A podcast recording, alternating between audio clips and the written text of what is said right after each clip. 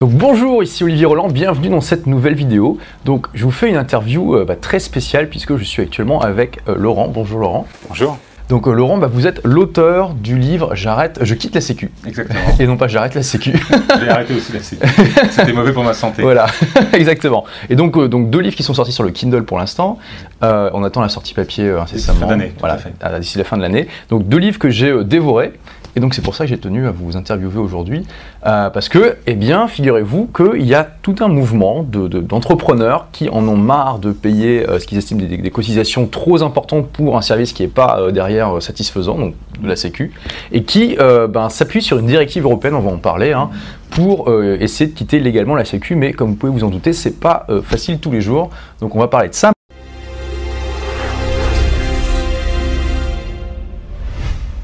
D'abord, est-ce que vous pouvez vous présenter rapidement Donc vous êtes entrepreneur. Oui, donc euh, je suis, euh, j'ai 47 ans, je suis marié, j'ai 5 enfants, je suis euh, entrepreneur dans le domaine des technologies de l'information, dans le conseil. J'ai monté une première société dans les années 95 hein, qui est montée à 100 personnes. Là, je, suis à ma deuxième société, nous sommes 20 personnes. Et la démarche que je fais actuellement est une démarche purement personnelle hein, qui n'impacte pas ma société parce qu'en fait je suis, consultant et je travaille pour ma propre société. Euh, donc je quitte la Sécu à titre personnel. Euh, ma société et mes collaborateurs n'ayant rien à voir avec, euh, avec cette démarche. Voilà. D'accord, donc vous êtes entrepreneur déjà depuis un certain temps. Exactement. Et donc vous avez décidé de quitter la Sécu. Oui. Vous avez lancé un blog sur le sujet qui, qui Oui, était... tout à fait. Alors en fait, cette démarche de quitter la Sécu, quand on achète quelque chose sur Internet aujourd'hui, on va voir les témoignages, on va voir les avis des acheteurs. là, les, euh, sur TripAdvisor, par exemple, ou sur Amazon, on a, on a les avis. Et quand j'ai cherché à quitter la Sécu, je me suis dit, bah, tiens, je vais chercher des avis, chercher des témoignages, et j'ai rien trouvé, mais strictement rien. Donc je me suis dit, bah, je vais le faire quand même. Et puis je vais, le- je, vais sortir- je vais quitter la Sécu et je vais témoigner. C'est-à-dire que je vais raconter au jour le jour ce qui se passe. Ça servira aux autres, soit à le faire si ça les intéresse, soit à pas le faire si ça leur fait peur. Voilà. donc ça, Et donc ça a commencé comme ça avec le blog. Ensuite, j'ai euh, le site Contrepoint, le site d'information Contrepoint qui a, euh, qui a relayé euh, mes articles et qui continue à les relayer avec une publication toutes les deux ou trois semaines d'un article. Et on en est à l'épisode 31 maintenant. Euh, sur Contrepoint qui donne, euh, qui donne euh, beaucoup d'audience. C'est d'ailleurs la meilleure audience de Contrepoint. Le premier article a fait 100 000 vues à ce jour. Quand même, hein. L'épisode 1 a 100 000 vues et le- l'ensemble des épisodes, on à un demi-million de vues. C'est c'est la meilleure stat sur Contrepoint aujourd'hui. Donc c'est vraiment... Et puis donc, Contrepoint, c'est donc un, un, ma- un- un journal en ligne en fait qui euh, est euh, plutôt libertarien, on va fait, dire, voilà, et qui donc est lu quand même par pas mal d'entrepreneurs. Oui. Et donc voilà, on- on- c'est un sujet qui intéresse beaucoup les entrepreneurs. Exactement. un demi-million de vues quand même, c'est- c'est pas mal. Alors, euh, Et mon propre blog, aujourd'hui, on en est à 280 000 vues aujourd'hui. oui, donc en tout, c'est- ça fait, ouais, ça fait près, près Ouais, du million de c'est vues, 50 euh, millions, ouais, 50 ouais. millions. plus le livre qui, euh, qui Voilà, commence à se diffuser. D'accord. Alors, euh, pourquoi quitter la Sécu? Et est-ce que c'est vraiment légal en France aujourd'hui? D'accord. Alors, un, le pourquoi. Euh, le, le déclencheur a été. euh, alors, j'avais ça en tête depuis vraiment longtemps. hein. Je, je savais que c'était possible depuis donc 2001. hein. J'avais suivi les.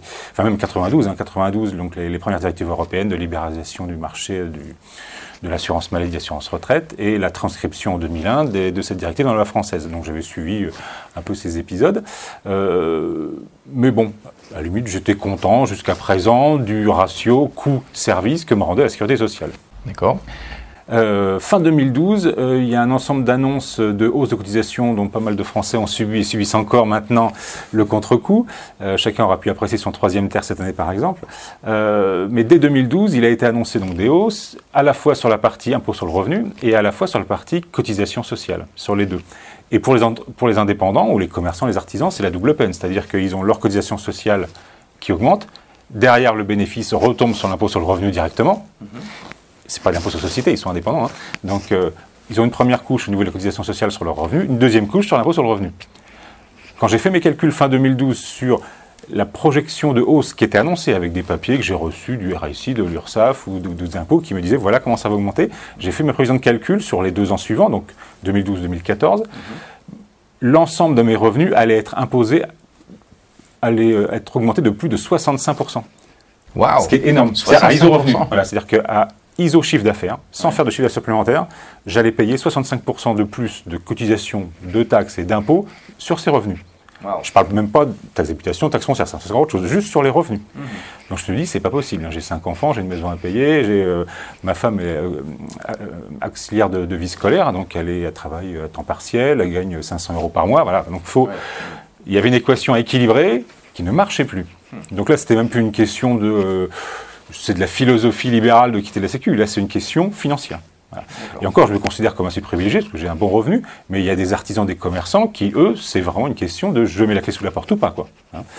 Donc, euh, j'ai essayé de voir où est-ce que je pouvais euh, optimiser cette, augmentation fiscale, et j'ai vu qu'elle euh, était en grande partie liée aux hausses de cotisations sociales sur la partie professionnelle. Donc, le fameux RSI, régime social des indépendants, mhm. et la retraite aussi, qui augmentait très fortement. Euh, en parallèle avec aussi moins de services, hein, parce qu'on voit bien que la Sécu dérembourse, rembourse moins, etc. Voilà, donc on se rend bien compte que tout le monde avoir une mutuelle, sinon. Euh, voilà, avoir une mutuelle, on va dire. Alors encore plus les indépendants, parce que les indépendants n'ont pas de jour de maladie. Vous êtes, vous êtes malade, vous n'êtes pas payé. Oui, il y, a 30 jours de carence, c'est ça? Alors, il y a 30 jours de carence, mais ça, c'est si vous êtes à l'hôpital, etc. Mais si, si vous, êtes, euh, vous avez juste une grippe et que c'est 40 jours que vous avez la grippe, 40 jours, il y a zéro. Il faut avoir une prévoyance qui va prendre au bout des 30 jours. Mais sinon, il n'y a rien du tout. Voilà. Donc, euh, donc pour les maternités, c'est pareil, etc. Donc, euh, les indépendants, les artisans commerçants sont très, très mal couverts. C'est vraiment très mal. Et ils payent énormément, vu qu'ils payent en proportion de leur chiffre d'affaires. Hein. au moins 15 à 17% de leur chiffre d'affaires. Hein. donc, c'est énorme. Voilà. Donc, je me suis dit, bah, en quittant la Sécu, je vais arrêter de payer ces cotisations maladie et la CSG qui va avec. Euh, et puis je peux aussi arrêter de payer la retraite mhm. et cotiser à la retraite à hauteur de ce que moi j'estime devoir cotiser. C'est quand même, il est comme naturel de cotiser pour sa retraite, il hein, faut quand même un peu prévoir l'avenir. Mais euh, si jamais je sais qu'en ce moment j'ai pas tellement de, d'argent pour cotiser, ben, je vais peut-être cotiser le minimum. Et puis si j'ai une, une grosse rentrée d'argent, je vais cotiser d'un seul coup quelque chose, je vais épargner fortement pour ma retraite si jamais j'ai un héritage, quelque chose. L'idée, c'est aussi de pouvoir euh, gérer son épargne retraite à sa vitesse. Donc là, pour la partie retraite, c'est pas une notion d'économie que je cherchais, c'est plus une notion de souplesse dans les versements. De liberté. Voilà, de liberté dans les versements. Euh, en disant, bah, tiens, cette année, euh, je vais acheter une voiture et je vais cotiser moins pour ma retraite, et puis l'année prochaine, je vais peut-être plus cotiser pour la retraite. c'est un choix. Mhm. alors que pour la partie maladie, là, c'était vraiment de dire, j'arrête complètement et là, j'économise complètement sur la partie maladie euh, donc, ça veut dire que mon augmentation entre 2012 et 2014 s'est limitée au seul impôt sur le revenu, qui a ISO revenu, du coup, euh, a augmenté quand même de 30%. D'accord. Ah, voilà, donc euh, j'ai limité la casse. Hein, mon augmentation d'impôt sur mes revenus, qui était de 65%, s'est limitée à 30%. C'est quand même pas négligeable. Euh, mais ça, c'est dû à la baisse du quotient familial avec 5 enfants, etc. Donc là, j'ai pas mal subi. Euh, mais aujourd'hui, en fait, à, revenu identique, le, fait d'avoir quitté la Sécu m'a permis de gagner, euh, grosso modo, on va dire, rien que sur la partie maladie, 15%. Je, je n'ai pas perdu 15% de mes revenus. D'accord, c'est quand même pas négligeable. c'est pas négligeable, exactement. Donc ça c'est première question sur le, pourquoi. Euh, après le S légal, ben en fait euh, oui c'est légal, c'est-à-dire que depuis 92 euh, c'est légal par les directives européennes. Depuis 2020 c'est encore plus légal parce que la France a été obligée, et d'ailleurs a été condamnée par l'Europe pour ne pas avoir fait sa retranscription dans sa loi. Donc l'Europe a condamné en 99 de mémoire euh, le, la France pour ne pas avoir appliqué ces directives dans ses lois. Mhm. En 2001, la France a fini par le faire euh, contrainte et forcée. C'est même d'ailleurs Jospin qui a signé le décret. Donc c'est quand même amusant que ce soit un socialiste qui ait signé un décret sur la fin du monopole de la Sécu, mais bon, il n'en a pas fait grand étalage. Mhm. Euh, et donc depuis 2001, et ça a été après derrière retranscrit une troisième fois en 2005 avec les lois Châtel, qui sont des lois sur les concurrences déloyales, etc., qui prennent en compte tout le type de services, y compris des services de type assurance et mutuelle, que sont la maladie ou la retraite. Donc ça, c'est le, c'est votre point de vue, c'est le point de vue de tous ceux qui essaient de se libérer de la Sécu. Ah, c'est le point de vue de la loi, c'est pas le mien. oui, mais apparemment, le RSI et tous les organismes de la sécurité sociale, ils sont pas d'accord avec vous. Alors, ils font de la résistance, effectivement. Euh, c'est-à-dire que euh, aujourd'hui, ils sont dans l'illégalité. Ce sont des organismes qui sont dans l'illégalité.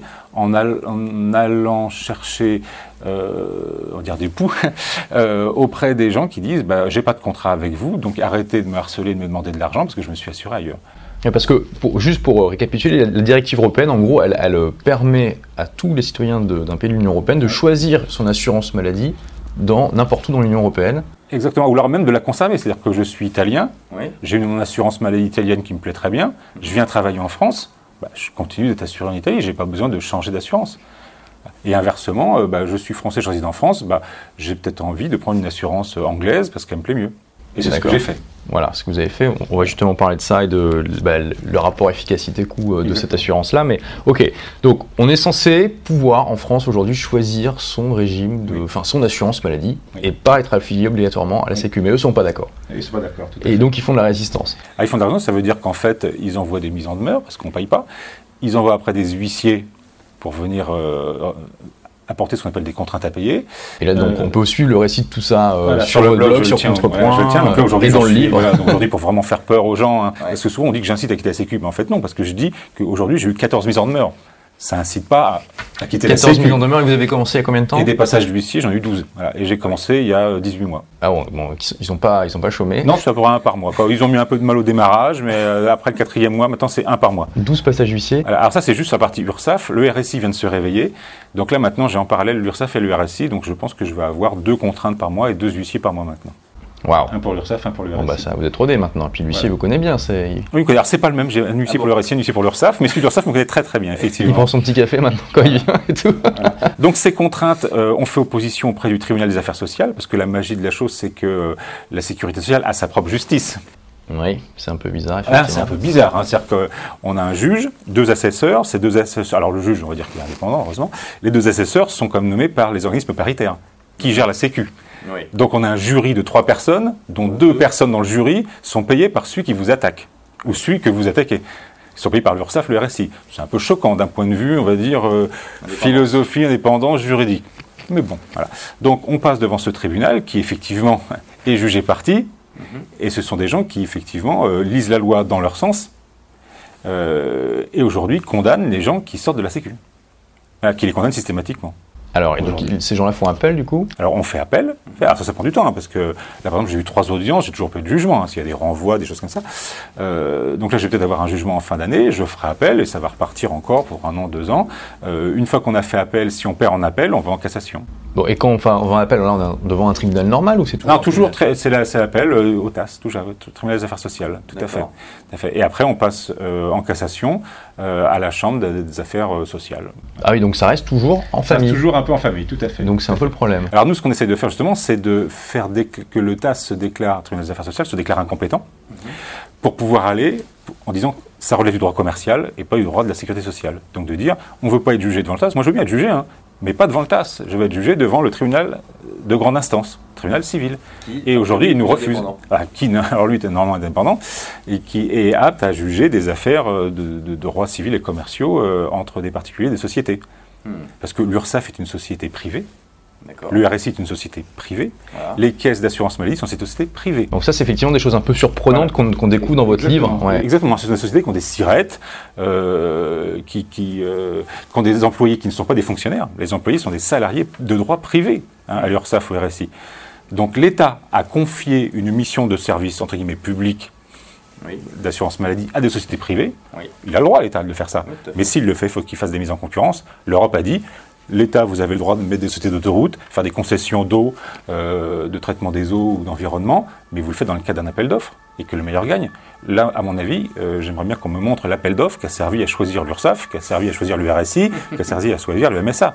Oui. Donc on a depuis des dizaines d'années euh, des entreprises privées avec dedans des agents qui ne sont pas des agents, qui sont des salariés privés, qui assurent une mission de service public en n'ayant pas le droit de le faire parce qu'il n'y a pas eu d'appel d'offres. Wow. Alors ça, c'est le premier point. Deuxième point, euh, ce sont des sociétés qui sont soumises au code de la mutualité, Oui. ce qu'elles n'acceptent pas. Aujourd'hui, elles disent on est soumis au code de la sécurité sociale, ce qui est plus confortable pour eux, bien évidemment, parce que le code de la sécurité sociale dit on a le monopole. Alors le code de la mutualité, c'est comme n'importe quelle mutuelle, c'est voilà. concurrentiel. Mais aujourd'hui, on a retrouvé tous les textes qui prouvent que les sociétés, donc URSSAF, RSI, Caisse d'assurance maladie, sont soumis au code de la mutualité. Ce qui veut dire qu'il faut qu'elles soient inscrites au registre des mutuelles. C'est normal, hein, si vous vous assurez, il faut que vous, vous ayez la- la- la- l'assurance, justement, la garantie que la société ne va pas vous arnaquer, quoi, que, que c'est une société établie qui a eu un certificat de l'État pour exercer son métier de mutuelle. Donc il y a un registre des mutuelles qui est tenu par le ministère de la Santé. Voilà, on a demandé à le consulter par huissier, ça a été refusé. D'accord. Donc, question. Est-ce que ces organismes sont bien dans le registre des mutuelles Si jamais ils n'y sont pas, ça veut dire qu'ils doivent être immédiatement dissous parce qu'ils n'ont pas d'existence légale. C'est-à-dire qu'ils exercent illégalement le métier d'assureur. Donc, Wow. dissolution immédiate. Ils n'existent pas. L'URSSAF et le RSI devraient être dissous. Et puis les caisses d'assurance maladie, s'ils ne sont pas dans ce registre. Donc on comprend pourquoi ils le cachent. Mais s'ils y sont, mais ils perdent aussi, parce que s'ils y sont, ça veut dire que ce sont des mutuelles qui- et qui sont en concurrence avec toutes les autres mutuelles. Waouh.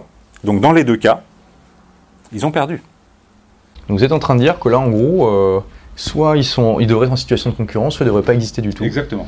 Et que dans tous les cas, ils se maintiennent, il y a- ils se maintiennent de manière illégale, euh, enfin leur, leur monopole. euh, Exactement. Waouh. Et qu'il y a un blocage quand même au niveau de toute la justice française sur ça. Alors oui, parce qu'en fait aujourd'hui, euh, ce- c'est quand même un- le- le- la sécurité sociale, c'est 30% du PIB de la France, qui est géré par, de manière paritaire par les syndicats. Hein, donc c'est 30% du PIB, c'est énorme. quoi, hein. C'est-à-dire que vous avez euh, le MEDEF, euh, la CGT, là, etc., syndicats patronaux et les syndicats de salariés qui gèrent ce magot et qui mangent là-dedans, qui sont dans le fromage, quoi, hein, et qui vivent dedans. Donc il y a beaucoup, beaucoup de gens qui ont intérêt à ce que ça ne change pas. Hein. Ceux aussi qui ont intérêt à ce c'est tous ceux qui ont des régimes spéciaux. Parce qu'on dit la sécurité sociale, d'ailleurs, dans ses statuts, la sécurité sociale euh, se déclare solidaire et universelle. D'accord Donc c'est censé être le même prix pour tout le monde. Donc c'est censé être même prestation, même prix pour tout le monde, et c'est pas le cas. hein. Les députés payent 0,5% de leur indemnité parlementaire. J'avais noté ça, hein, 0,5% d'indemnité parlementaire. Parce que vous dites dans votre livre, donc les artisans, ils payent 15% de leur salaire Voilà. pour les cotisations, un salarié 21 Ouais. et un député 0,5. Voilà. Alors comment vous expliquez ça, vous C'est Bah, ceux qui votent les lois, donc ils se sont votés de leur loi de circonstance. D'ailleurs, on parle aussi de retraite. Là, on parlait beaucoup d'assurance maladie, mais sur la retraite, c'est pareil. hein. Eux, ils font de la retraite par capitalisation. Nous, on n'a pas le droit. Le salarié, il n'a pas le droit de faire la retraite par capitalisation. Ça n'existe pas. Alors c'est c'est bizarre effectivement. Alors que les députés ont le droit, bien euh, sûr. Et les fonctionnaires aussi ont le droit. Tous les fonctionnaires ont un système qui s'appelle la préfonds retraite, qui est une retraite par capitalisation. Tous les fonctionnaires en France. Eux, ils ont le droit. Oui, c'est un peu facile. hein. Voilà. Donc on, on tape un peu sur. Enfin, on oblige à- tous les Français à faire des trucs pas forcément utiles pour eux, alors que les fonctionnaires. euh, Voilà. Donc le côté universel de la Sécu de dire, euh, moi je serais d'accord d'être à la Sécu, mais c'est le même prix pour tout le monde et c'est les mêmes prestations pour tout le monde. Si je suis malade, je suis remboursé. Et euh, si j'ai un arrêt maladie, je suis payé pendant mon arrêt maladie. Là aujourd'hui, c'est pas le cas. Si vous êtes fonctionnaire, un arrêt maladie d'un jour, vous êtes payé. Si vous êtes salarié, c'est trois jours, vous êtes payé. Au bout de trois jours de carence. Si vous êtes indépendant, c'est 30 jours. Ouais, c'est vrai que c'est. Il y a un problème. Il y a un problème. Donc ça s'appelle pas universel. Ensuite, ça s'appelle pas solidaire parce qu'on paye pas la même chose les uns pour les autres. Donc euh, la solidarité, c'est plutôt euh, de ceux qui payent vis-à-vis de ceux qui payent pas ou pas ou moins que les autres, alors qu'ils ont plus de prestations. Oui, puis alors, il y, a- il y a aussi quelque chose d'intéressant. Vous dites dans votre livre qu'il y a 159 000 frontaliers en France Oui. qui, euh, bah, comme ils travaillent dans un autre pays, ils ont le droit de choisir entre Oui. soit la Sécu française, soit la Sécu du pays où ils travaillent, Exactement. soit une assurance privée. Euh, voilà. Et sur les 159 000, il y en a 153 000 qui choisissent une assurance privée. Vous avez- ah, donc ça veut dire que C'est quand quand, on même- donne, c'est voilà. quand même impressionnant comme chiffre. Voilà, hein, donc ça c'est- veut dire que quand on donne le choix aux Français de choisir la Sécu de leur pays, la Sécu du pays où ils travaillent, donc par exemple la Suisse ou l'Allemagne, ou une assurance privée, à 90%, à 90%, les Français choisissent l'assurance privée. C'est vraiment si terrible Wow. que ça, quoi. C'est vraiment si terrible que ça, l'assurance privée, parce qu'on agite les chiffons rouges euh, de l'assurance maladie aux États-Unis, etc., mais qui est un, qui est un modèle complètement différent. Mhm. Hein. Euh, L'Europe impose des règles en termes d'assurance maladie. Oui. Ça veut dire que si vous êtes dans une assurance et que vous êtes très malade et que vous coûtez très cher, l'assurance maladie ne peut pas vous virer en Europe. Ils n'ont pas le droit. Hmm. Aux États-Unis, ils ont le droit, mais pas en Europe. Les lois européennes interdisent ça. Est-ce qu'ils peuvent pas augmenter la cotisation de manière très importante? Non plus. La cotisation ne peut augmenter que par rapport au volume de dépenses de l'assurance. D'accord, pas par rapport à un individu. à l'individu. Ok. Alors, si effectivement toute la population devient plus malade, ou si toute la population vieillit, les cotisations vont augmenter. D'accord. Voilà. Mais euh, sinon, non, elle n'augmente pas. Et ils n'ont pas le droit non plus euh, de vous virer avec l'âge. Si vous atteignez 70 ans, ben, ils ne peuvent pas vous dire, tiens, si vous avez 70 ans, euh, on vous assure plus. Ils n'ont pas le droit non plus. D'accord, donc il y a quand même un certain nombre de garde-fous euh, qui ont été mis en place. Exactement, voilà. Et après, Et les assureurs veulent quand même faire du business, donc ça montre que finalement leur business model est rentable quand même. Ah bah oui, parce qu'à l'étranger, il y a plein d'assureurs qui le font et euh, qui sont rentables exactement de la même manière. Alors donc vous, euh, parce que oui, donc on a le droit de quitter la Sécu, en tout cas c'est votre interprétation et celle de tous ceux qui, le font. Et euh, par contre, c'est quand même obligatoire de prendre une assurance maladie. Tout à fait, comme pour la voiture. Voilà, obligé. exactement. de prendre une Par contre, vous pouvez choisir. C'est laquelle. Alors donc vous avez pris une assurance en Grande-Bretagne. Voilà. Alors, le problème, c'est qu'on n'a pas beaucoup de choix. Moi, j'aurais bien aimé prendre une assurance en France. Mhm. Je suis français, j'ai envie de faire tourner l'économie de mon pays. Mhm. J'ai d'ailleurs certains de mes clients qui sont des assureurs, euh, maladie, euh, des mutualistes, des mutuelles. Donc euh, j'aurais aimé euh, les faire vivre, ces gens-là.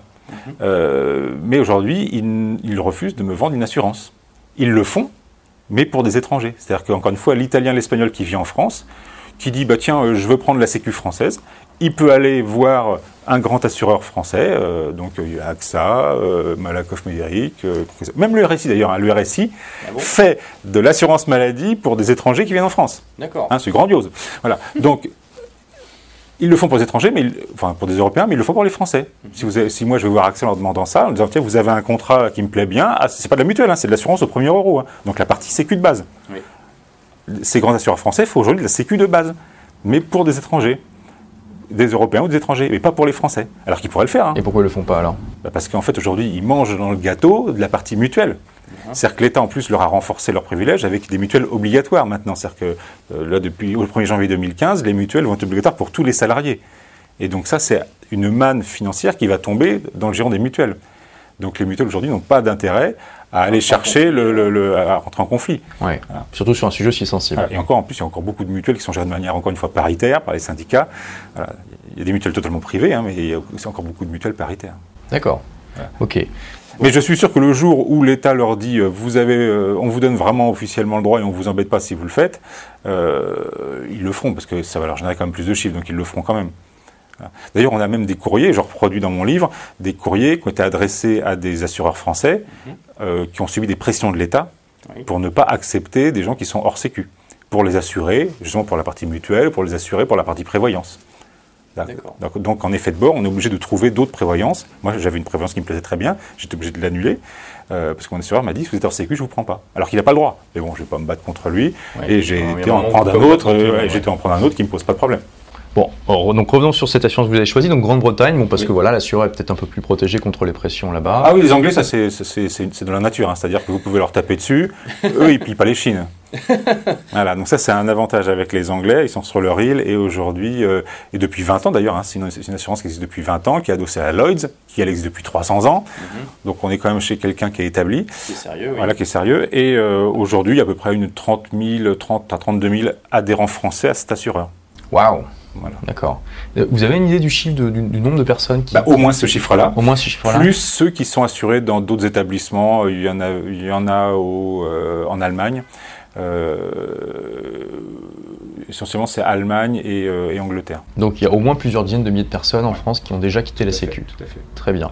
Euh, alors, quel est le rapport euh, coût-efficacité de cette assurance par rapport à la Sécu?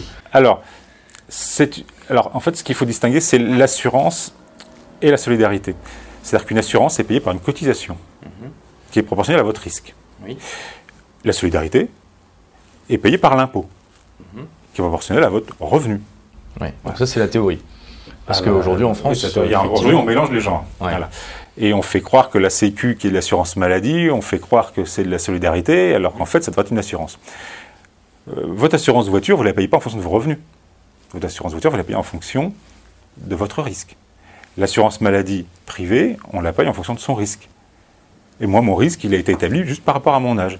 Je suis rentré dans le système de Sécu à 45 ans, donc je suis rentré dans un barème où euh, à 45 ans, vous allez payer 300 euros par mois, et après, ça augmentera juste avec le niveau d'inflation habituel, mais ça augmentera pas avec l'âge. Tiens, tiens. Voilà. Ah donc c'est 300 euros. Moi, maintenant, c'est 300, et ça sera peut-être 305, 310. oui, mais ah, on va dire. à- l'inflation. Oui, c'est c'est 300. c'est- c'est- voilà, c'est aligné sur l'inflation. Celui qui rentre à 20 ans, il va rentrer à 180 euros, Tiens, tiens. et Intéressant. comme ça, voilà. Donc eux, ils font comme ça. Et c'est forfaitaire. Donc c'est plus intéressant de rentrer jeune. C'est plus intéressant de rentrer jeune. Et c'est forfaitaire. C'est-à-dire qu'en fait, quel que soit mon revenu, je paye 300 euros par mois. Que je gagne 3 000, 5 000, 20 000 euros par mois, je paye 300 euros par mois. Donc c'est vite forfait. intéressant dès qu'on commence à bien gagner sa vie. euh. Alors le calcul est intéressant. euh, oui, c'est en fait, le- le- le- si, vous êtes un, si vous êtes indépendant, vous payez à peu près 15% de maladie et de CSG sur, euh, sur vos revenus. Euh, si ces 15% sont plus élevés que 300 euros, euh, bah oui, Oui. ça devient intéressant de sortir. D'accord. Parce qu'en fait, la beauté de la chose, c'est qu'on ne paye plus les cotisations sociales, donc RSI, mais on ne paye plus non plus la CSG. D'accord. Parce que la CSG euh, est, euh, et ça c'est dans les textes, la CSG, vous la devez que si, un, vous êtes résident français, ce qui est mon cas, mais que deux, si vous êtes à la sécurité sociale, Ah, ce qui n'est plus mon cas. intéressant. Donc la CSG saute. Ok. Donc aujourd'hui, on ne paye Ça plus la 8%, CSG. hein, c'est ça Ça a 8% de CSG Ouais. sur les revenus. Théoriquement, ça devrait être toutes les cotisations de CSG qui sautent. Mais bon, là, ce serait un autre combat d'essayer de faire sauter la CSG sur les revenus du patrimoine, sur les revenus de dividendes, de placements financiers, qui en plus sont prélevés à la source maintenant par les banques. Donc c'est comme très très compliqué d'aller leur demander. Mais c'est un combat. Il y en a certains qui commencent à mener ce combat pour dire attendez, moi je paye plus la CSG pour la petite maladie, euh, je ne veux pas la payer non plus sur mes loyers, sur mes revenus de placement. Intéressant. Bon, effectivement, ça c'est encore autre chose. Euh, oui, et, mais par contre, euh, il y a, a même quelque chose à savoir. Oui. Oui, oui. Donc sur le rendement de cette assurance, euh, aujourd'hui, avec la Sécu et le RSI, j'étais obligé d'avoir donc le RSI plus une mutuelle, parce qu'on sait bien que la Sécu rembourse quasiment plus rien, donc on est obligé d'avoir une mutuelle. Et en tant qu'indépendant ou artisan commerçant, on est même obligé d'avoir une prévoyance en plus, hein, parce que la mutuelle va juste faire, va combler la partie maladie, donc les médecins, les, les médicaments, les labos, les hôpitaux, et la prévoyance va couvrir la partie invalidité, décès. Hein, donc on est obligé d'avoir deux étages supplémentaires. D'accord. Hein. Euh, avec cette assurance maladie euh, privée, euh, aujourd'hui, j'ai plus besoin de mutuelle. C'est-à-dire qu'elle me rembourse tellement bien que j'ai plus besoin d'avoir une mutuelle au-dessus de ma sécu privée. Ça me fait sécu plus mutuelle. C'est ça, en fait, elle se rembourse 100%. Aujourd'hui- Alors, selon les trucs, hein, typiquement, si je vais chez le médecin, un médecin à 23 euros, je suis remboursé 23 euros. Alors, avec la Sécu, ça devait être euh, 15, 16, je ne sais plus de mémoire, plus le forfait, il y a 1 euro de forfait, là, j'ai plus rien, 23 euros. Si je vais chez le, un spécialiste à 35 euros, je suis remboursé 35 euros. Et vous pouvez aller chez le spécialiste directement. Vous n'êtes pas obligé de passer Je par peux tout aller chez le spécialiste directement, il n'y a pas le parcours de santé. Si je vais le pharmacien, il y a une carte de tiers payant, je donne ma carte de tiers payant au pharmacien, je paye rien, je ressors avec mes médicaments. Et le pharmacien, lui, il est remboursé directement par mon assurance privée. Et il est très content parce qu'il est remboursé en 5 jours, alors que la Sécu est remboursée en plus de 30 jours. Donc il a intérêt à Lui aussi, ça lui change la vie. donc lui, ça lui change la vie. Au début, tu es un peu circonspect avec ma carte euh, de tiers payant étrangère, et puis en fait, euh, ça marche bien. Il, il- il faxe le truc. euh, cinq jours après, il a son virement. Et moi, dans mes remboursements, je prends ma feuille maladie que m'a fait mon médecin, je la mets dans une enveloppe. Le- ça part en Angleterre. Malgré la poste avec l'Angleterre, sous trois jours, j'ai le paiement. Donc je suis en gros remboursé encore plus vite qu'avec la Sécu, et mieux. Voilà. Donc ça, c'est la partie maladie. Sur la partie donc euh, médicaments, un autre avantage, c'est que je peux choisir ce que je veux. Aujourd'hui, si vous prenez pas un générique, vous êtes pénalisé. Vous allez être moins remboursé, euh, etc. Euh, là, je peux prendre le médicament que je veux. Là, j'ai été malade, le médecin m'a prescrit du Solupred. Je préfère avoir le vrai Solupred. Et mon médecin m'a donné le vrai Solupred qui m'a été remboursé à 100% par mon assurance privée. Comme quoi, c'est possible. Et donc, pareil, au niveau des frais d'hôpitaux. euh, Alors, frais d'hôpitaux, pareil, je suis beaucoup mieux couvert que les frais d'hôpitaux euh, euh, de Sécu, parce que si vous êtes à la Sécu pure, sans mutuelle, euh, c'est, alors j'ai plus les chiffres en tête, hein, mais euh, vous avez quand même un reste à charge qui est très très important. hein. Vous avez le forfait journalier, plus un reste à charge très important. Là, je suis pris pareil à 100%, et j'ai même des indemnités, au bout de, je sais plus, 10 ou 20 jours de- d'hôpital, d'hospitalisation, j'ai même des indemnités qui, normalement, auraient été pris par une assurance de prévoyance encore supplémentaire, et là, qui sont pris par cette Sécu. Voilà. J'ai des remboursements sur euh, les ostéopathes, euh, sur euh, l'acupuncture, enfin euh, voilà, sur le kiné, euh, des choses qui sont plutôt du domaine de la mutuelle, voilà, qui sont pris en charge. Donc, c'est beaucoup plus efficace et ça coûte moins cher.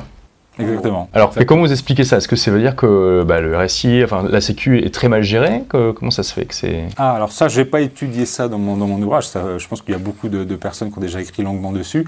On peut effectivement estimer que la Sécu est très mal gérée, qu'il y a beaucoup de gens dedans qui n'ont pas le niveau de productivité, que aussi la partie euh, euh, dépenses, euh, on ne regarde pas forcément, il n'y a pas de contrôle de dépenses. hein. donc, euh, euh, vous allez dix fois chez le médecin, vous allez être remboursé dix fois. Quoi. Voilà, il n'y a pas de- il n'y a pas d'incitation. Euh, Aujourd'hui, cette assurance privée où je disais qu'on est très bien remboursé, elle nous pose quand même quelques, aussi quelques garde-fous. Ça veut dire que euh, si je fume et que euh, j'ai un cancer du poumon, euh, là, je ne serai pas pris en charge. Et ce qui est normal, parce que c'est moi qui ai pris le risque de fumer. Si je fais un sport à risque et que je me casse, que je me fais une entorse en montagne, pourquoi c'est mon voisin qui devrait payer mon arrêt maladie alors que lui, il n'a pas pu partir en vacances? Il, il paye le- il, il gagne le SMIC, il n'a pas pu partir en vacances et il, va falloir qu'il paye mon entorse, qu'il paye mes hospitalisations, qu'il paye mon arrêt maladie de 30 jours? Bah non, je prends des risques d'un point où je mets en péril ma santé ou mon intégrité physique en faisant des sports à risque ou en ayant des comportements à risque de drogue ou de, ou de, ou de tabac. Euh, et là, c'est normal que l'assureur, un peu comme un malus automobile, soit vous dise je vous prends pas, ou soit vous applique une surprime parce que vous faites du parachute. C'est vrai que ça paraît logique de, de- de payer chacun en fonction des risques qu'on prend. bien Ah, c'est comme effectivement l'assurance automobile. Les bons conducteurs, ils ont un bonus, les mauvais, un malus. Alors, alors, il ne s'agit pas de dire que ceux qui sont plus malades aient le malus, c'est pas ça. hein. C'est juste de dire que quand on a des comportements à risque Non, quand on fume par exemple, connus, on va voilà, on a un un malus. comportement à risque connu, on a un malus. Et c'est normal, j'ai pas envie de payer pour ceux qui, font du, qui peuvent se payer du parachute, du parapente, du, du- et, et faire du ski, quoi, là. J'ai pas envie de payer pour eux, c'est à eux de prendre leur assurance et de prendre leurs risques. Mais alors du coup, votre assureur, il vous dit, bon, si vous fumez, on ne prend pas en charge pour un cancer du poumon. Ouais. Mais est-ce que si vous avez fumé avant, ils le prennent en charge Ou Ah, alors il y a, pas des- il y fumer a un délai de carence, c'est-à-dire qu'il y a un délai de carence. D'accord. Donc ça veut dire que, par exemple, pour la partie maternité, il va falloir attendre un an avant d'être couvert. Un peu comme quand vous prenez une mutuelle, d'ailleurs. Quand vous prenez une mutuelle, euh, vous avez souvent un délai de carence Oui, qui vous empêche d'aller euh, refaire toutes vos dents euh, la semaine d'après avoir pris votre mutuelle. Quoi. Donc là, il y a un délai de carence de 3 mois, 6 mois, 1 an, selon les pathologies, euh, par rapport à ça. Donc ça, c'est intéressant, c'est que effectivement, c'est plus efficace. Mais on c'est plus responsabilisant, voilà. Exactement. C'est plus responsabilisant. C'est toujours pareil. Quand on a plus de liberté, c'est aussi plus de responsabilité. Exactement. Et en tout cas, moi, je suis d'accord avec ça sur le fait qu'on devrait pouvoir choisir si on souhaite, euh, tout en étant plus responsable. Exactement. Ouais. Et, et donc, c'est aussi ce que vous dites dans votre livre. Peut-être une des raisons de, de cette ineffica- inefficacité de la Sécu, c'est que euh, bah, ça déresponsabilise les gens, finalement. Tout à fait. Quel que soit le risque qu'on prend, on est toujours euh, remboursé pareil. Et puis, euh, puis voilà. Il n'y a, pas de- y a pas cette notion de. euh, si je fume comme un pompier pendant 40 ans, qu'après ça coûte des, des centaines de milliers d'euros ma prise en charge. euh, Alors je ne parle pas des gens qui sont à la CMU ou la ME, hein. ça c'est encore d'autres sujets qui viennent plomber le, le- le- le déficit de la Sécu, hein, ou, euh, ou justement les personnes qui sont à la CMU, euh, eux, elles ont le droit de prendre les, des médicaments non génériques, hein, et comme elles ne payent pas. Ça pose de problème. Idem pour l'AME, hein, l'aide médicale d'État, où vous avez des étrangers qui viennent se faire soigner en France en n'ayant jamais cotisé un seul centime. Donc il y a des charges qui pèsent sur euh, le- le- la sécurité sociale qui ne correspondent pas à des cotisations en face. Voilà, donc il y a du déficit. En plus d'être très mal géré, hein, c'est-à-dire qu'on voit les hôpitaux, les machins, c'est très très mal géré. Donc en fait, ce qu'il faudrait arriver à distinguer, c'est la partie gestion, qui relève de l'assurance, et la partie opération, c'est-à-dire euh, les praticiens dans les hôpitaux, dans les, euh, les, les médecins, les, les chirurgiens, les dentistes, euh, et distinguer les deux. Là aujourd'hui, vous avez des hôpitaux publics, donc en fait la Sécu, elle est à la fois, à la fois gestionnaire, donc euh, on va dire d'un point de vue bureau, quoi, bureaucratique de- des soins, donc ça, ça relève de l'assurance, et elle est aussi praticienne, parce qu'elle elle, elle produit des soins avec les hôpitaux. Euh, et on, on sait que les hôpitaux sont très très mal gérés, ils coûtent très très cher. Euh, on peut très bien distinguer les deux. Votre assureur automobile, c'est pas lui qui répare votre voiture. Votre assureur automobile, il a des accords avec des garagistes qu'il a sélectionnés, qui sait que ces garagistes vont lui appliquer un tarif spécial parce que c'est lui qui envoie, qui lui envoie ses, ses assurés, euh, et qui il va contrôler aussi la qualité de- des réparations qui sont faites, et si le gars fait pas des bonnes réparations, il va se faire jeter. Donc aujourd'hui, vous avez des réseaux de soins qui commencent à se monter. Existe déjà au niveau des mutuelles. Les mutuelles font ça déjà. Les mutuelles créent des réseaux de soins avec des dentistes, des opticiens, des praticiens, et elles envoient leurs assurés là-bas en disant si vous prenez votre dentiste habituel, vous allez être remboursé sous 30 jours. Si vous prenez mo- mon dentiste que je vous conseille, vous allez être remboursé. Vous n'allez même pas être remboursé, vous aurez un tiers payant complet. Et ça sera peut-être moins cher. Euh, Ou même vous aurez peut-être une petite prime, une surprime en fin d'année. Donc euh, ce qu'on fait déjà, ce que les mutuelles font au niveau des réseaux de soins peut très bien être appliqué au niveau de la d'assureurs maladie qui vont se mettre en accord avec des praticiens de santé, des cliniques, voire même des hôpitaux s'ils finissent par être euh, euh, fonctionnels et, bien opérants, pour pouvoir négocier des tarifs avec ces gens-là et envoyer leurs assurés chez eux. D'accord. Mais il faut surtout distinguer les deux. On fait de l'assurance d'un côté, on fait des soins de l'autre. Il ne faut pas faire les deux. Parce que souvent en France, on assimile sécu à soins. On dit, tiens, on est très bien soigné en France. Mais c'est pas la sécu qui nous soigne, c'est les médecins qui nous soignent, Oui, c'est les chirurgiens qui nous soignent. Mmh. Voilà. C'est les gens dans, les gens dans les l'assurance hôpitaux, c'est peut-être les infirmières des hôpitaux qui sont très dévoués. Voilà, c'est eux qui nous soignent. Mais c'est pas la sécu. On peut très bien avoir une assurance maladie. Moi, si je vais à l'hôpital, bah, mon assureur maladie va privé, va payer l'hôpital des soins qui me sont donnés. Donc je suis content parce que j'ai des très bons soins. Euh, et l'hôpital est content parce qu'il est payé, très vite d'ailleurs, par Oui, c'est pas la même chose, effectivement. C'est pas parce que demain la Sécu disparaît que tout le système de santé français disparaît, euh, loin de là. Loin de là. Ok, alors j'aimerais revenir sur. Donc vous dites qu'il y a plusieurs dizaines de milliers de personnes qui ont, qui ont quitté la Sécu. Donc certains depuis la directive de 92, Oui. d'autres depuis euh, bah, que ça a été transposé dans le droit français en 2001. Puis il y a eu aussi donc un fameux arrêt de la Cour européenne sur un, un cas en Allemagne. 2013, oui, tout à fait. Ouais, qui disait en gros, euh, euh, bah, c'était voilà une mutuelle en Allemagne, une, un- une caisse de sécurité sociale en Allemagne, et la, la cour a dit bah oui mais la- la- le, le droit du commerce s'applique même même à ces organismes qui ont qui ont une mission publique. Exactement. voilà. Euh, voilà et donc euh, vous, en, vous en profitez pour dire bah le RSI c'est pareil. Alors, c'est- même pire que ça, c'est-à-dire que la- l'arrêt allemand, hein, euh, donc c'est BBK en fait, euh, en octobre 2013, cet arrêt de la Cour de justice européenne dit que un organisme public, c'était le cas en Allemagne, un organisme public, investi une mission de service public Mhm. est quand même soumis à- à- au fait de ne pas faire de pratiques de, de- de commerciales déloyales ou agressives vis-à-vis de- des autres acteurs sur le marché. En France, c'est même pas ça, parce que le RSI, l'URSSAF et les caisses de sécu sont privées. Un plus. D'accord. Là, le- la Cour de justice européenne, elle va plus loin. Elle dit un organisme public investit une mission de service public. En France, c'est des organismes privés investissent une mission de service public. Donc, ils sont encore plus soumis à ne pas faire de pratiques commerciales agressives et déloyales. Envoyer des mises en demeure et envoyer des huissiers chez les gens en absence de contrat signé avec eux, ça s'appelle des pratiques commerciales déloyales, voire agressives, Hmm. pour le coup. Intéressant. Et C'est d'ailleurs pour ça que je les attaque. Aujourd'hui, j'ai un, procès, plusieurs libérés de la Sécu ont des procès en cours, là, au niveau du tribunal de grande instance, contre l'URSSAF ou le RSI, pour, euh, euh, extorsion de fonds. Extorsion de fonds, Bah carrément. Bah oui, de cas où fonds. vous avez contre-attaqué. Voilà, c'est-à-dire que là, l'URSSAF m'envoie des mises en demeure, m'envoie des huissiers pour me réclamer de l'argent, alors que je n'ai pas de contrat d'assurance maladie avec l'URSSAF. Sous quel prétexte ils viennent me piquer de l'argent Ça s'appelle de l'extorsion de fonds. Intéressant. D'ailleurs, même l'huissier est complice de cette extorsion de fonds. On les attaque aussi.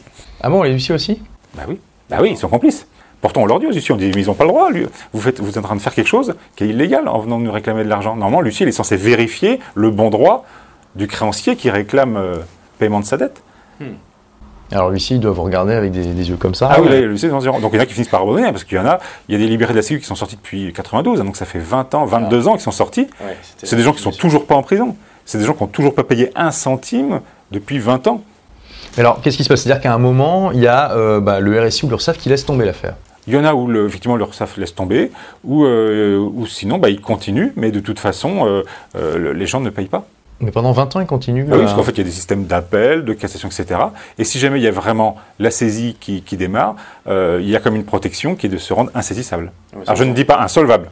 C'est- différent. L'insolvabilité, on n'a pas le droit en France. Mhm. Là c'est juste insaisissabilité. Et Vous dites notamment, on peut faire un- une déclaration devant un notaire pour Voilà, rendre sa maison voilà, insaisissable. On peut euh, euh, ne pas avoir de, de- de biens personnels saisissables, euh, voilà, d'avoir ça au nom de ses enfants, de son épouse, euh, ne serait-ce que pour se protéger. Vous avez dit. Parce Voilà, que ouvrir un, ouvrir un dans un pays étranger, parce que les banques en France ont le, le- le petit doigt sur la couture du pantalon. Donc, euh, si un huissier euh, vient faire une saisie sur les comptes bancaires, ce qu'il fait en premier, hein, c'est plus simple pour lui, il appuie sur un bouton, c'est fait, il n'a pas à se déplacer. Euh, là, l'idée, c'est que nous, on a envie de défendre notre point de vue jusqu'au plus haut niveau. Et si c'est la Cour de justice européenne, on montera jusqu'à ce niveau-là, mais ça met du temps à monter. Hein, ça met 10, 15 ans, plus, voire plus à monter la Cour de justice européenne. Et euh, le problème, c'est que si on est condamné euh, en en appel ou en cour de cassation, le- la saisie devient immédiate. On n'a plus le temps de se défendre, on est déjà saisi. D'accord. C'est pas suspensif. Donc, euh, donc le- on, on protège nos, nos- nos biens euh, de cette manière-là, le temps de pouvoir continuer à se défendre. D'accord. Et donc, donc depuis euh, 20 ans, enfin depuis 92, là, qu'il y a eu des gens qui, qui sont, qui ont quitté, il n'y a, il y a personne qui euh, a fait de la prison ou euh, s'est fait saisir ses biens. Ceux qui ont fait saisir- qui ont eu des saisies de biens, c'est ceux qui ont mal joué leur truc, quoi, qui, ont- qui- avaient une moto ou une voiture à leur nom, et euh, l'huissier, il avait une bagnole, euh, ça vaut 5000 euros, je la prends, terminé, voilà. Donc, euh, Ah oui, donc dès que vous avez quelque chose à votre nom, c'est. Quand vous êtes sous saisie, bah oui, il ne faut rien avoir à son nom. Ça a l'air quand même d'être un combat euh, pas facile, hein. il faut, il faut s'accrocher quand même. C'est... Bah, disons qu'il faut, euh, faut pas être stressé. Quoi. Si on est déjà de naturel stressé, euh, il y a beaucoup de gens qui sont un peu paranoïaques, hein, qui n'aiment pas payer avec la carte bleue sur Internet. euh, Il y a beaucoup de gens qui, qui, qui- qui ont un peu peur de pas mal de choses. Alors là, il faut surtout pas qu'ils se lancent. Quoi. Alors, surtout pas. Ils, ils, ils- ils vont se noyer dans leur propre bile, ils vont s'autodissoudre. Hein. C'est euh, c'est pas possible. hein, voilà. Donc c'est pour les gens Voilà, donc, zen et voilà, courageux. Voilà, faut être zen. Je courageux, non, c'est pas du courage, c'est juste de dire euh, on, on est dans notre droit, donc on va aller jusqu'au bout, on va se défendre là-dessus. Et euh, après, c'est euh, on, on est aidé, on n'est pas tout seul non plus. hein. Il, y a des, il y a des mouvements, il y a une association qui s'est créée au mois de juin qui s'appelle Liberté Sociale, euh, qui est une association justement de soutien euh, et de promotion de cette liberté d'assurance sociale en France et qui aide, soutient euh, les, les, les libérés de la Sécu. Waouh. Ok, donc vous-même vous avez été aidé par une autre structure qui existe depuis un peu plus longtemps. Bah, depuis euh, bah, de 80, je crois qu'elle existe depuis euh, euh, 92 en fait, hein, avec les européennes, qui est le MLPS, donc le mouvement, de libé- de- le mouvement pour la libération de la protection sociale. Mhm. Donc eux, dans votre livre, vous expliquez bien et vous aident à, tout- à toutes les étapes. Voilà, Dès que vous ils avez un soutien problème, juridique. Voilà, eux c'est une association de soutien juridique. Dès qu'on reçoit un courrier de l'URSSAF euh, ou du RSI, on leur envoie ce courrier euh, et eux ils nous renvoient en retour une lettre, qui est la lettre à produire euh, à l'URSSAF ou au RSI. Alors ça, c'est euh, quand même un atout énorme parce que ça vous permet de vous défendre sans devoir passer auto- automatiquement par un avocat. Exactement. Ça fait fait, économiser voilà. énormément de frais. Exactement, voilà. Ça, c'est pour le tribunal des affaires sociales. On n'a pas besoin de représentation par un avocat. Voilà. Au TJ, on a besoin. Mais au TJ, on n'a pas besoin d'y aller. Moi, c'est un peu par le plaisir que j'amuse à l'attaquer. Mais sinon, euh, rien qu'au TAS, euh, on n'a pas besoin d'avocat.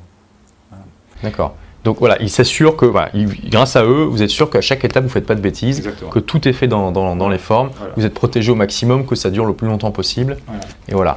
Mais donc vous dites aussi dans votre livre qu'il y a euh, donc la Cour de cassation qui Ouais. bloque les recours devant la. Cour européenne de justice. Alors comment vous allez faire pour, euh, pour dépasser ça? Parce que c'est tout l'enjeu finalement. Exactement, voilà. Donc, euh, donc aujourd'hui, au niveau de la chambre de, de- de cassation qui juge les, les libérés de la Sécu, il y a une personne qui n'est pas un magistrat, mais qui a été nommée par euh, sous Chirac à l'époque, euh, qui s'appelle Monsieur qui est, euh, qui est l'ayatollah de la Sécu. Euh, D'ailleurs, il l'appelle l'ayatollah à la Cour de cassation, et qui est là en tant qu'expert. Il n'est pas en tant que magistrat, il est là en tant qu'expert de la Sécu au niveau de cette Cour de cassation, et il bloque tous les dossiers de libérés de la Sécu qui arrivent. Il les bloque. C'est-à-dire qu'il dit non, ça a, été déjà, ça a déjà été jugé euh, autrefois, ça a déjà été jugé par la Cour européenne, donc on a besoin de reposer la question à l'Europe. Même si on formule la question différemment, ça bloque. Parce qu'en 99, il y a eu un arrêt de la Cour européenne qui allait à le- à l'encontre de personnes qui voulaient sortir la Sécu. Tout à fait. Alors là, le problème, c'est que c'était pas le MPLS, c'était le CDCA, c'était en fait un autre organisme avant, euh, qui n'existe plus depuis, et euh, qui avait en fait mal formulé la question. Voilà. Mais depuis, la Cour de justice européenne a redonné d'autres arrêts. Sauf que eux, ils se bloquent sur celui de 99. Forcément, ils, ont, ils choisissent celui qui est le plus intéressant. mais sinon en 2001, 2002, 2003, il y a eu d'autres arrêts de la Cour de justice européenne qui nous ont donné raison, mais par contre, ils les ignorent. Mais vous devez Donc passer on prend un autre. bah alors, par, par la si- Cour. si on reste par le TAS, on est obligé de passer par là. Ah. TAS, appel, Vous pouvez pas cassation. saisir directement la Cour européenne. Non, on n'a pas le droit. En France, on n'a pas le droit. Euh, donc l'autre biais, c'est de passer par le- les juridictions civiles. Donc les tribunaux de proximité, tribunal d'instance, ou le TJ, tribunal de grandes instances. Voilà. Donc euh, là, c'est en attaque. Hein, autant au niveau du tribunal d'affaires sociales, on est en défense. Là, on est en attaque côté TJ, justement sur cette histoire de code de la mutualité, que ce sont des entreprises privées qui sont soumises au code de la mutualité et qui n'ont pas le statut de mutuelle ou qui ne sont pas enregistrées, ou si elles sont enregistrées, elles sont soumises à concurrence. Donc je dis c'est un autre angle d'attaque par le côté plus euh, civil que euh, social. D'accord. Voilà. Bon, mais ça, ça va prendre des années. euh, Ah oui, oui, mais oui. D'ailleurs, ils refusent. hein. Moi, j'ai eu un, un- le tribunal de grande instance n'a pas donné suite à ma plainte. Donc j'ai Pour extorsion de fonds oui, suite à ma plainte. Trois mois, six mois, rien. Donc j'ai escaladé Oui. auprès de ce qu'on appelle le doyen des juges. Donc c'est le, le- le juge des juges, le tribunal de grande instance, qui lui doit prendre ma plainte en compte. Et là, j'ai reçu récemment un courrier qui me disait Ah, vous m'avez pas fourni la preuve que vous aviez porté plainte, donc euh, je ne prends pas, euh, je prends pas votre, votre plainte au niveau du doyen des juges. Donc euh, je lui ai renvoyé un courrier en disant Bah, C'est malheureux, j'ai le recommandé. J'avais envoyé ma plainte en recommandé et j'ai la signature de quelqu'un au tribunal de grande instance qui a reçu mon courrier. Donc vous allez audiencer ma plainte et la prendre en compte.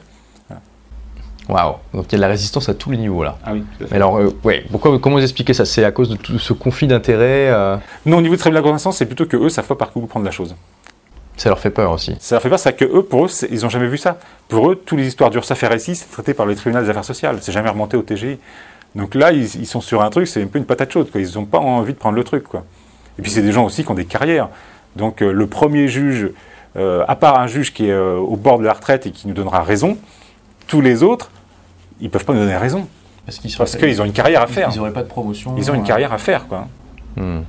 Même problème au niveau des TAS. hein. Un jour, peut-être au niveau d'un TAS, euh, quelqu'un nous donnera raison, mais c'est quelqu'un qui sera à trois mois de la retraite. Oui. Quelqu'un qui aura plus d'intérêt dans le système. Waouh Donc, euh, bon, voilà, donc on a, on a un bon aperçu de qu'est-ce que ça veut dire aujourd'hui de, de quitter la Sécu. Donc, il y a quand même plusieurs dizaines de milliers de personnes en France qui le font. Et l'URSSAF est peut-être un peu débordé par rapport à ça. Et, et vous avez l'impression que ça prend de l'ampleur un peu ce mouvement ou... Oui, ça prend de l'ampleur parce qu'en fait, on le voit, il y a des réunions qui sont organisées régulièrement. hein. Quasiment toutes les semaines dans toute la France, il y a des réunions organisées par le MLPS ou Liberté Sociale, Mhm. qui sont des réunions d'information, où il y a euh, 80, 100, 200 personnes à chaque réunion. Tous les dimanches, dans toute la. France. D'accord. Voilà. Euh, c'est aussi un mouvement de fond, parce que quelqu'un qui quitte la Sécu, c'est pas comme si je fais un like sur Facebook. C'est, je m'engage, quoi. Ah oui, bah, j'y vais avec on le voit, c'est un combat. Voilà, c'est un combat, j'y vais avec combat. mes tripes. Donc c'est des gens qui basculent, se rendent libres et voient que ça fonctionne bien, se sentent d'ailleurs mieux, hein, on se sent libérés pour le coup, et ne reviendront pas. Ne reviendront pas. Hein. Donc c'est euh, c'est une décision qui est dure à prendre, mais une fois qu'elle est prise, c'est un cliquet. On ne revient plus en arrière. Hein. Et ce sont des gens qui en, en parlent autour d'eux. Et les autres sont peut-être vont peut-être pas le faire, mais en fait, en voyant leur exemple, en disant bah tiens, ça fait six mois, ça fait un an, ça fait deux ans, ça fait trois ans qu'il est sorti de la Sécu, il est toujours vivant, il n'est pas en tôle, on lui a pas pris son argent, bah ok, je, vais le faire aussi. Donc il y a une espèce d'effet de- d'exemple, sans inciter quitter la Sécu. Il y a un effet d'exemple, on voit que des choses marchent pour d'autres, bah, on fait comme eux. Voilà. Donc, euh, un artisan qui va se libérer, bah, peut-être que son copain artisan euh, sur le trottoir d'en face, eh, bah, il va voir qu'au bout d'un an ça marche, il va faire comme lui. Voilà. Donc, euh, il y a eu une grosse vague de libérés début 2013, donc avec tous les problèmes de hausse de cotisation, notamment point de vue médecin. Les médecins, c'est un gros groupe qui a beaucoup souffert de la partie augmentation de leur cotisation. Donc, euh, 2013, il y a eu une grosse vague, et 2014, une deuxième grosse vague. Alors suite effectivement un, peu à la médiatisation que j'ai pu faire sur Contrepoint euh, et de toutes les réunions qui ont été organisées par euh, le, le groupe des, des médecins pigeons aussi. Euh, donc là il y a eu pas mal de, de buzz qui a été fait. Euh, là espérons qu'avec le livre euh, il y ait une troisième vague en 2015 qui va être amplifiée avec Liberté Sociale, hein, donc l'association, euh, qui va donner d'ailleurs une conférence de presse en novembre hein, pour annoncer officiellement sa création, euh, avec le soutien d'un grand cabinet d'avocats international qui viendra témoigner lors de cette conférence de presse du fait que on a regardé leur dossier, ils ont raison et on les soutient. Voilà. Ok, puis là, vous êtes, vous êtes le premier auteur à publier un livre sur le sujet? Euh, Il y a beaucoup de livres sur la Sécu, par contre, qui racontent cette histoire de. Un peu ce parcours de qu'est-ce qui se passe quand on quitte la Sécu. Euh, non, ça, ça n'existait pas avant. Et puis aussi tout l'aspect, on va dire, euh, euh, pourquoi c'est possible. hein. Ça, c'est le deuxième tome. hein. Le premier tome de mon livre, c'est le parcours. Donc, c'est vraiment le journal au jour le jour de ce qui se passe en bien et en pas bien. Voilà. Les cris, les pleurs, les grincements de dents euh, et les rires, il y a tout. Le deuxième tome, c'est plus la partie pourquoi c'est possible. Donc, quel est l'historique de la Sécu qui fait qu'on en est là? Quels sont les systèmes en Europe privés qui fonctionnent? L'Allemagne, la Hollande, la Suisse sont des systèmes qui fonctionnent, plus ou moins bien les uns que les autres, mais au moins on peut comparer avec des systèmes. La comparaison avec le système français. Et qu'est-ce qui se passe en France pour les indépendants, pour les agriculteurs, pour les artisans, pour les salariés, et puis pour tous les régimes privilégiés, qui eux euh, bénéficient de cette solidarité des autres à leur avantage, parce qu'ils ne payent pas au même niveau que les autres. Voilà. Euh, et puis derrière, je continue sur les comparatifs entre les systèmes privés. Avec, euh, j'ai comparé deux assureurs privés. Euh, et après, il y a toute la partie procédure juridique, où là, de dire, là, qu'est-ce qui se passe, comment on fait, qu'est-ce qui se passe à chaque étape, jusqu'où ça va. Donc voilà, donc quelqu'un qui, qui- qui a vu la vidéo là aujourd'hui, qui se dit waouh, c'est génial, je vais faire pareil, il peut, il peut lire votre livre, il aura euh, tous les conseils qu'il faut pour, euh, pour arrêter. Et vous le conseillez Il aussi. saura comment ça se passe. Il saura comment ça se passe. Bon, de toute façon, vous, vous avez compris, c'est pas voilà. Si vous y allez, c'est un combat, c'est avec le couteau entre les dents et, et motivé. hein. Voilà. C'est c'est pas pour tout le monde. Et euh, donc, euh, il doit aussi se, se mettre en rapport avec donc le. Il ne faut pas le faire tout seul. Ouais. J'ai Mm. deux règles. j'ai- Il y a plusieurs règles. La première règle, c'est comme le, le Fight Club. hein. La première règle, c'est faut pas le faire sans le MLPS. La Ouais. deuxième règle, c'est faut pas le faire sans le MLPS. D'accord. Voilà, c'est comme le Fight Club. Donc, euh, surtout, le faites pas tout seul. hein. Ceux qui se plantent, c'est ceux qui le font tout seul. Ouais, je vous ai mis les liens là, juste en dessous de la vidéo. Et donc, il y, a- il y a le lien vers, euh, vers les deux, le, le livre en deux parties. Donc, euh, je quitte la Sécu, non pas j'arrête la Sécu. Ça aurait pu être rigolo comme titre d'ailleurs. Et, et puis donc le lien vers le. MLPS, vers votre blog aussi. Puis je, vais mettre aussi les articles sur Contrepoint euh, pour tous ceux qui veulent aller plus loin. Donc, waouh Merci de- d'avoir partagé tout ça avec nous. Bravo pour, euh, pour cet engagement, ce combat. Bah, on espère que. Bah, à à une suite, à une prochaine émission en 2015 avec la suite, parce que ça, le, le- le combat continue. hein. donc, euh, Oui, et puis vous allez donc mettre à jour votre livre au fur et à je mesure. vais mettre à jour mon livre aussi. hein. J'ai une clause de mise à jour dans mon livre avec l'éditeur. Donc, euh, les chiffres de la Sécu, malheureusement, s'améliorent pas. Donc, il faut que je mette à jour les chiffres. Euh, mon parcours aussi, euh, il y a des- je passe sur une troisième audience au mois de novembre. Il va y avoir des jugements. Donc, euh, pareil, le parti euh, parcours du combattant va aussi euh, s'augmenter. Euh, les aspects juridiques, il y a des nouveaux angles d'attaque qui sont apparus depuis la sortie du livre, hein, notamment sur cet angle de mutualité. Euh, donc, il va falloir que je mette à jour ce livre avec une nouvelle parution, je pense. Oui. Donc on va suivre euh, avec euh, passion ce feuilleton, ma foi, très intéressant. Donc merci Laurent d'avoir partagé ça avec nous.